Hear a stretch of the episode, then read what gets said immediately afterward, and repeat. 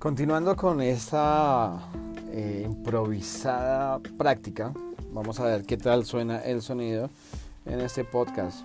No había pensado, pero los podcasts tienen...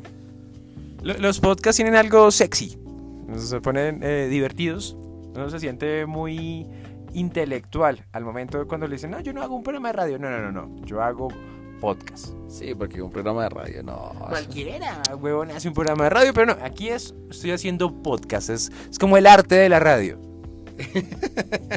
podcast. Decir podcast. La palabra podcast es, es sexy. Es muy sexy. Muy sexy. De hecho, si usted dice podcast y lo pronuncia bien, le llegan impuestos a la casa. no, no, usted dime cosas. Ya creo que deberíamos invitar a la gente a que ya no, no digan cosas como eres una perra o eres no. Eh, di, di podcast. Cuando, cuando estén haciendo el amor, dígale a su pareja al oído: Hago un podcast.